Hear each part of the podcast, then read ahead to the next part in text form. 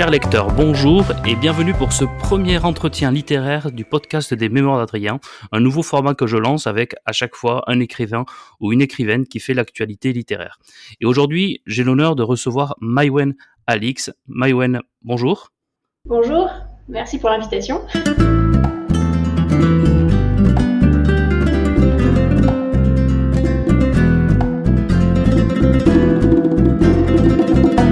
Alors Maïwan Alix, vous êtes ingénieur de formation, vous êtes lauréate du prix des Utopiales Jeunesse 2019 pour votre premier roman In Real Life Déconnexion, qui était le tome 1 de votre première trilogie, et vous consacrez désormais euh, votre vie euh, à l'écriture. Aujourd'hui, je vous reçois pour parler du premier tome de votre nouvelle diologie, donc Clone de la Nation, publié aux éditions Mnemos. Ce premier tome s'intitule Marie numéro 3, et le deuxième tome qui achève donc cette série vient de paraître, qui s'intitule Je suis Marie. Alors, Clone de la Nation, ça démarre en 2045, dans un monde marqué par l'omniprésence de l'intelligence artificielle, qui va jusqu'à contrôler hein, notre taux d'alcoolémie avant de nous servir dans les bars. Les clones font partie de programmes nationaux pour recréer des personnages historiques célèbres. Suite à la fuite de trois clones historiques du programme britannique, Marie, le personnage principal de votre roman, apprend qu'elle est un clone de Marie Curie, la célèbre scientifique. Son père est alors accusé de clonage illégal et il est emprisonné. Afin de l'innocentier, Marie s'enfuit à l'aide de son double, Poursuivie sans relâche par les services secrets britanniques, elle découvre la terrible réalité de l'élevage des clones en Grande-Bretagne. Et donc elle va devoir euh, faire face à un dilemme, soit elle rejoint les rangs euh, contre la libération de son père, soit elle se dresse contre ce système d'exploitation, quitte à sacrifier sa famille. Voilà pour le résumé de votre roman. Ma première question est la suivante. D'où vous est venue l'idée de cette nouvelle euh, série? Euh, alors j'étais euh, à ce moment-là, je me rappelle très bien parce que j'étais en voiture avec euh, avec mon père, il me conduisait à l'aéroport. Je pense que je devais repartir pour Casablanca. Il me, semble que j'étais en train de terminer de rédiger le tome 3 ou j'étais encore en, train de travailler sur sur ma première trilogie. Je ne sais plus exactement ce qu'on écoutait à la radio, mais il était question de, du, du, clonage. Et puis, ça, je me suis dit, ce serait marrant, en fait, qu'est-ce qui se passerait si on arrivait véritablement à maîtriser le, euh, clonage? quand je dis euh, maîtriser, en fait, on, le maîtrise déjà dans une certaine mesure, parce qu'il y a plein d'animaux qui sont clonés, genre des, euh, moutons, des pur bref. mais qu'est-ce qui se passerait si, on le, si on maîtrisait pour les humains et surtout qu'on l'autorisait? Et comme j'aime bien le faire, je suis partie de cette, cette idée-là et j'ai commencé à dérouler le fil. Et il m'est apparu assez assez rapidement que, enfin, une des, euh, conclusions évidentes, c'était que euh, si on se mettait à cloner des, humains, euh, on essaierait surtout de cloner des humains dont on pensait qu'ils nous apporteraient quelque chose maintenant. L'idée d'avoir cloné des grands scientifiques fait du sens parce que euh, c'est un potentiel génétique euh, qui a déjà été euh, identifié. On, sait que ce sont des gens qui auraient à ce moment-là des, aptitudes absolument exceptionnelles et il suffirait de les mettre dans le bon environnement pour être capable d'avoir quelque chose d'aussi exceptionnel, voire encore plus exceptionnel. Et donc ça m'a paru évident qu'on se mettrait à, avoir une approche très utilitariste du, du, clonage, si vous voyez ce que je veux dire. Du coup, l'idée des, des programmes euh, de, clonage de personnages historiques et surtout de, scientifiques, de savants, euh, dont ensuite les, brevets euh, appartiendraient à l'État, m'a paru assez évident. Ensuite, il y a d'autres dérives du, clonage dont je parle pas trop dans le livre, que je mentionne juste un peu, qui sont les, forcément les clonés des êtres humains exceptionnels, mais pas forcément pour leur prouesse scientifique, mais pour leur prouesse euh, politique ou euh, des êtres charismatiques ou euh, juste beaux parce que voilà, qui, qui ne voudrait pas avoir un clone de Marilyn Monroe chez soi ou un clone de De Gaulle ou c'est aussi euh, ce dont est euh, victime Marie, c'est que tout de suite, euh, quand elle apprend qu'elle est, qu'elle est un clone de Marie Curie, on, la, on, la on, suspecte son père de clonage illégal parce que justement, il y a des dérives, il y a des gens qui vont voler du matériel, du matériel ADN historique pour essayer de se faire leur propre clone, leur propre enfant exceptionnel. Voilà, et, voilà, du coup, en fait, l'idée du, du, clonage historique me venait comme ça. Et donc, s'il y avait clonage historique, il y aurait forcément, on va dire, une, structure ou en tout cas euh, des lois euh, qui réglementeraient euh, l'utilisation du matériel ADN historique. J'ai hésité à les mettre au début du livre, mais dans mon idée, c'est qu'on on serait, serait propriétaire de son, de son code ADN en fait, durant toute la durée de sa vie et jusqu'à 75 ans après sa mort. Et, euh, et passer euh, ce, ce temps-là, en fait, seuls les États auraient le droit de recréer ces personnages historiques, d'où ensuite l'existence du, euh, du, clonage euh, illégal, parce qu'on serait dans un univers où on ne pourrait pas non plus laisser tout le monde à euh, recréer absolument n'importe qui du passé, euh, des personnages euh, importants comme Marilyn Monroe ou des scientifiques, ou aussi on peut très bien imaginer, euh, j'avais pensé mettre ça dans, dans, dans, la biologie, je pense que je ne l'ai pas fait, mais on peut très bien imaginer des, des groupes, on va dire pas très recommandables, qui essaieraient de ressusciter certains dictateurs à moustachus, essaieraient de les ramener à la vie. Quoi. On, peut, on peut très bien imaginer ce genre de situation assez terrifiante comme ça. L'une des forces de votre roman est, je trouve, d'être multifacette. C'est à la fois un roman de, de l'adolescence, mais aussi un roman de science-fiction, un roman d'action, mais aussi d'espionnage ou encore un roman d'apprentissage. Euh, quelles sont les inspirations euh, qui ont influencé euh, votre série Clone de la Nation? Que ce soit inspiration littéraire, cinématographique ou autre pour la, la, partie clonage, alors oui, il y, a déjà euh, le film The Island. Euh, donc on a euh, le, héros qui vit sur une île et il y a une loterie toutes, les semaines ou tous les jours qui, apparaît un peu de manière random. Et notre héros en fait se rend compte que c'est du vent, que l'île n'existe pas, et qu'en fait quand ils sont sortis, on récupère leurs organes en fait son univers en fait est un, gigantesque élevage de, euh, de clones qui sont euh, élevés pour leurs organes. Ils sont en fait des espèces de euh, polices d'assurance des de gens très très riches qui peuvent ou conduire très vite ou fumer énormément et avoir des poumons ou des reins de, rechange. Ça, c'était une de mes inspirations. C'était un des, films qui a marqué mon, adolescence. je, l'ai revu récemment, je, trouve que ça a très mal vieilli. je pense que parce que je n'aime plus les courses poursuites. Euh, pour tout le côté technologie, euh, Minority Report, avec euh, cette présence constante de l'intelligence artificielle partout. Euh, donc dans Minority Report, euh, les, les, caméras euh, vont scanner votre iris. mais dans Clone de la Nation, c'est votre visage qui est votre carte d'identité. Et votre visage peut être reconnu par absolument toutes les caméras. Et tout le monde a, au moins trois caméras sur soi, puisque vous avez euh, une, euh, un, un, smartphone au poignet et, euh, et c'est des objets technologiques que vous avez en permanence et puis qui se connectent automatiquement dans, dans au commerce dans lequel vous entrez, euh, qui se connecte au, serveur de l'université, qui se connecte automatiquement à votre ordinateur, etc. Ces, ces, euh, ces appareils-là, en fait, vous traquent en permanence et euh, récoltent des données en permanence. Et c'était ce côté-là dans Minority Report qui m'avait vachement impressionné, le fait que tout d'un coup, ils ne pouvaient plus aller nulle part sans être reconnu. Et, euh, et je voulais, euh, avoir, euh, ça dans, euh, dans Je suis Marie, dans Condamnation, cette sensation d'être entouré euh, d'espions, euh, de ne plus pouvoir disparaître, de, ne plus avoir d'anonymat, parce que vous pouvez littéralement être reconnu partout, et si vous êtes en fuite et que les, gens qui vous recherchent ont, accès à, à, tous ces systèmes-là, en fait, ils peuvent vous suivre à la trace, littéralement. Euh, bref, je voulais avoir euh, ce, côté euh, omniprésence de la technologie partout. une autre inspiration aussi, c'était Bienvenue à Gattaca pour tout le côté inné versus acquis, et surtout se poser la question est-ce que, est-ce que nous sommes juste un produit de notre génétique ou un produit de notre environnement ou les deux. Quand on est, euh, quand on est fait avec du matériel génétique qui a euh, presque 150 ans et surtout euh, le matériel génétique pas n'importe qui mais juste de la plus grande savante, double prix Nobel.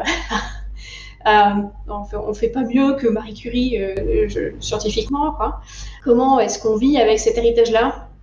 Avec euh, le poids euh, d'avoir une sorte, enfin, d'avoir un ADN qui est censé être exceptionnel. Comment est-ce qu'on comment est-ce qu'on vit avec ça Comment est-ce qu'on peut éventuellement se servir de son de son modèle originel pour avoir une sorte de guide et en même temps comment est-ce qu'on s'en détache. Euh, donc, euh, donc, euh, donc voilà les questions que j'ai voulu explorer. Et, et le, la série dont je me souvenais pas au début aussi, c'est Orphan Black qui a été une de mes sources d'inspiration.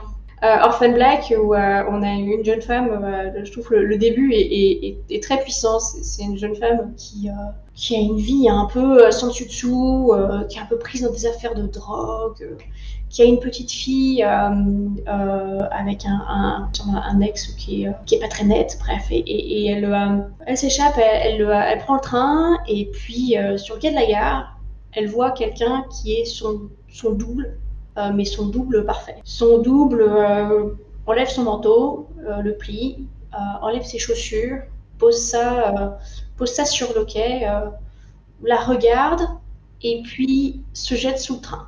Et, et l'héroïne va, va prendre son manteau, ses chaussures, sa carte, et elle va se rendre dans sa maison et essayer de découvrir qui, qui est cette personne qui, est son, qui était son, son, exact euh, euh, double, presque sa jumelle. Quoi. Donc, et ça commence comme ça, et, euh, et dans Orphan Black, donc il y a, y, a, plusieurs clones de, de, de cette femme-là. Euh, il y a toute une sorte de, de machination euh, derrière. Euh, voilà, c'était aussi une grosse source, une grosse source d'inspiration et surtout aussi dans la, manière de la manière dont l'environnement va aussi influer sur sur le destin, sur la construction de notre personnalité, de notre identité, etc. Parce qu'au final, Marie va rencontrer son, son double Judith et Judith n'est pas du tout comme Marie. elles sont tous les deux des personnalités très très différentes. Euh, il y en a une, Marie, qui, est plutôt réservée, qui doit toujours être un peu poussée par sa meilleure amie Sam pour, euh, pour s'exprimer. Et Judith, elle, plutôt elle qui mène les autres à la baguette. Alors justement, vous en parliez tout à l'heure, votre roman euh, voit l'intelligence artificielle occuper une place très importante. Euh, comment analysez-vous le rôle qu'est en train de jouer euh, l'intelligence artificielle dans la littérature? Je vois qu'elle est de plus en plus utilisée pour écrire des livres, même ou contribuer à leur écriture. Comment vous voyez tout ça arriver, l'intelligence artificielle, dans, dans, le domaine littéraire? Ça, me fait rire parce que dans, dans la timeline de Marie, la manière dont je prépare mes univers, euh, je pars toujours du, pour les anticipations en tout cas, je pars du monde de maintenant. Euh, je prends une ou deux technologies que j'ai vraiment envie de développer, que j'ai vraiment envie de pousser, et euh, je pars d'une ou deux innovations et, et je, je, dire que pour chaque innovation, j'essaye d'imaginer deux à trois conséquences directes, et pour ces conséquences-là, j'essaye ensuite d'imaginer à nouveau deux à trois conséquences directes, ce qui me donne à la fin l'univers qui est complètement, on va dire, très foisonnant, très riche. J'en utilise à peine 10% dans le roman, euh, voilà, mais j'explique tout ça parce que le point de départ euh, de, l'univers de Marie, c'est justement le développement d'une intelligence artificielle euh, style ChatGPT, qui en fait euh, est capable de remplacer les call centers et qui crée. Je me, suis imaginé en fait que la, conséquence directe de ça, c'était une crise de l'emploi massive aux Philippines, où c'est un des des plus gros euh, secteurs euh, économiques. Et euh, ensuite, je, je, je, pars sur des conséquences géopolitiques en cascade à partir de là. là c'est marrant parce que il me semble que sur ma timeline, j'ai l'apparition de cette intelligence artificielle-là, genre en, en, 2024 ou 2025. et on est en 2023. Donc, alors, ah oui, ça va plus vite.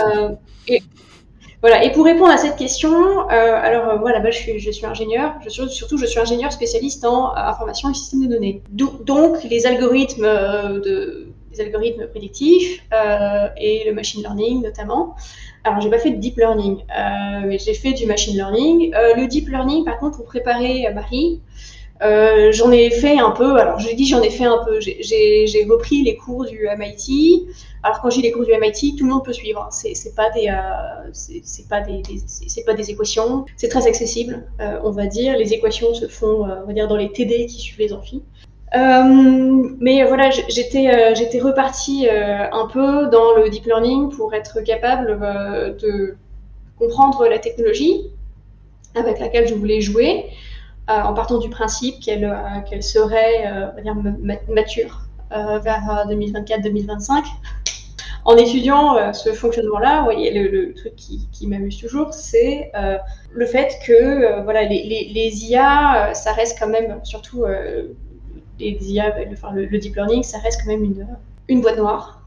On sait, on, arrive à construire des algorithmes pour, pour en gros, avec suffisamment de données, en les nourrissant suffisamment pour qu'elles nous sortent des réponses qui nous conviennent, on va dire. Mais on va dire que euh, je ne vois pas du tout euh, ChatGPT euh, se lancer, enfin, écrire des romans, pour plusieurs raisons. La, première raison, c'est que quand vous allez lui demander, quand vous allez essayer de développer une idée avec, avec ChatGPT et que, par exemple, vous lui donnez le, pitch ou prompt d'un roman ou d'un paragraphe, en fonction de ce pitch-là, ce que fait l'intelligence artificielle, c'est qu'il va aller, euh, alors je dis ce que fait, mais en tout cas ce que moi j'avais vu à l'époque, euh, je n'ai pas euh, suivi tout le développement récent maintenant. Je pense pas que ça a trop changé. Je veux pas te dire trop de bêtises, mais, selon moi, il me semble que ce que ça fait, c'est que ça va aller chercher les données qu'on lui a bah, qu'on lui a données, dont, l'intelligence artificielle s'est nourrie, et euh, ça, va ressortir quelque chose euh, qui, euh, est directement inspiré de, de, ces données-là. Donc si vous demandez à une intelligence artificielle de vous développer un paragraphe sur un dragon dans le style d'Alexandre Dumas, elle ne va rien faire, elle va faire rien d'autre que d'aller prendre les textes d'Alexandre Dumas, de convertir tout ça, de faire travailler ces petits algorithmes et puis de vous sortir le résultat de, de ces prédictions.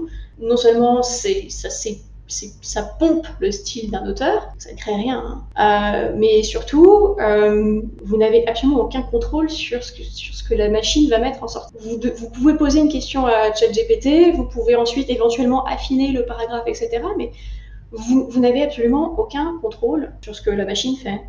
Mhm. Et, euh, et c'est assez intéressant parce qu'il y a eu un cas récemment où euh, alors, un des tribunaux américains a, a jugé qu'une une autrice euh, n'avait pas les droits sur sa BD euh, parce que toutes les images avaient été euh, générées avec Midjourney ou une des, une des IA d'illustration. Et justement pour cette raison-là, parce que être un artiste, être un créateur demande d'avoir du contrôle sur sa création.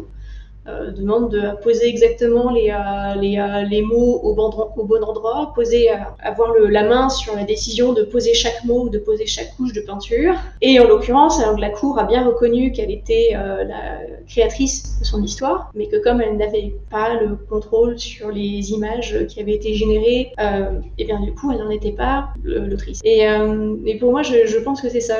On peut le faire, mais ça va se nourrir d'auteurs. Mais c'est pas, c'est et c'est bien fait, hein, mais euh, c'est pas de la création. Alors, le personnage de Marie euh, est un personnage euh, vraiment très intéressant dans la manière dont il est développé. Et jusqu'au bout de ce premier tome, alors je n'ai pas lu encore le, second tome, mais jusqu'au bout de ce mhm. premier tome, elle semble douter et hésiter sur ce qu'elle doit faire. Ce qui est plutôt normal hein, d'ailleurs, parce qu'elle est, elle est adolescente. Est-ce que ça vous semblait important de la rendre ainsi euh, fragile, d'avoir des doutes pour euh, la rendre attachante. Est-ce que pour vous, un bon personnage principal aujourd'hui passe par un personnage principal qui doute, qui est fragile, qui est pas sûr euh, de, lui? Pas forcément. On peut très, j'ai envie de dire, on peut très bien avoir un personnage qui soit extrêmement sûr de lui dès le début. par contre, pour moi, c'était très, important d'avoir un, personnage principal qui n'avait pas trop confiance en elle. Euh, même en ayant la révélation que son ADN est exceptionnel. Et puis, c'était un peu important pour moi d'avoir quelqu'un qui soit à la fois brillant, mais qui doute beaucoup. Mais euh, aussi, je voulais pas avoir euh, revoyé cette, image de, euh, on va dire, de, personnage euh, ultra badass qui est à la fois hyper smart et, hyper sûr d'elle. Euh, et mon inspiration principale pour ça, euh, ça a été euh, les lettres que Marie Curie échangeait avec, ses sœurs. Elle a des lettres, alors on parle de la, plus grande scientifique de tous les temps, elle, envoie des lettres à, sa sœur où elle dit, voilà, je vais avoir mon examen, je pense que je suis pas prête. et, et, je, et, je, trouvais ça assez intéressant de euh, de donner ce trait de personnalité-là à Marie, euh, c'est aussi, euh, on va dire, très réaliste à l'adolescence d'être rempli de doutes. Pour ce type de roman, c'était ce, ce qui convenait et ce dont j'avais envie. Justement, pour rebondir à, à, à cela et, et à ces lettres et à ce côté euh, vie privée, vie personnelle de, de, Marie Curie, je trouve que ce qui est intéressant dans votre roman, c'est Mmh que euh, le choix du clone historique permet de combiner à la fois donc l'aspect futuriste, mais également l'aspect euh, voyage dans le passé. Ça, c'est intéressant. Mais il y a également un fragment Ouais. un peu orwellien lorsque Marie découvre que la biographie des modèles historiques enseignée au clone est réécrite et corrigée et complètement euh, réduite finalement à sa vie euh, professionnelle, à ses découvertes scientifiques, sans aucun doute, sans aucune fragilité. Euh, pourquoi avoir intégré cet aspect que j'ai trouvé orwellien dans votre roman? Est-ce que c'est quelque chose qui vous inquiète du coup avec les clones, avec l'apparition et l'importance de plus en plus des nouvelles technologies, la disparition totale de tout ce qui est on va dire, euh, psychologique, euh, privé, personnel, voire même la réécriture de l'histoire. Est-ce que c'est quelque chose qui vous préoccupe?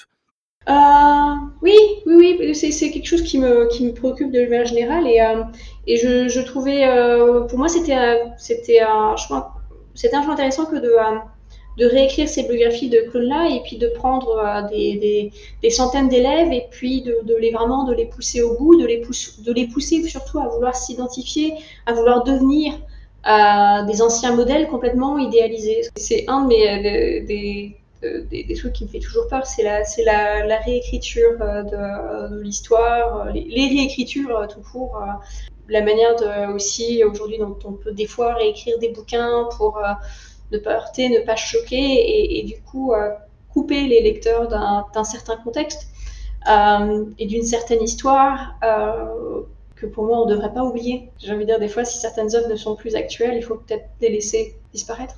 Mais oui, du coup tout ce qui est euh, euh, réécriture, euh, réécriture de livres, réécriture de, de l'histoire me, me, gêne. Voilà.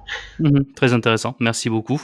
J'aimerais bien qu'on parle du personnage de Samira maintenant, Sam, qui est appelé Sam ensuite dans tout le reste ouais. du roman.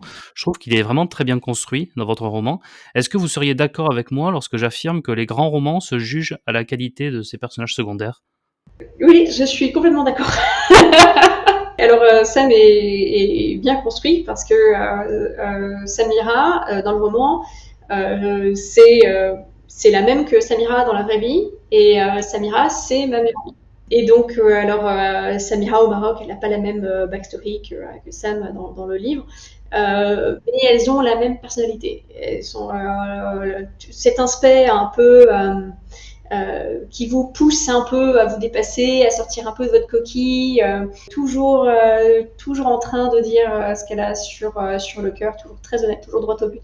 Voilà, donc c'est Samira, que peut-être les gens la reconnaîtront parce qu'elle elle, elle, a fait Colanta l'année dernière. Donc. Ah, d'accord. Oui, donc donc c'est Samira.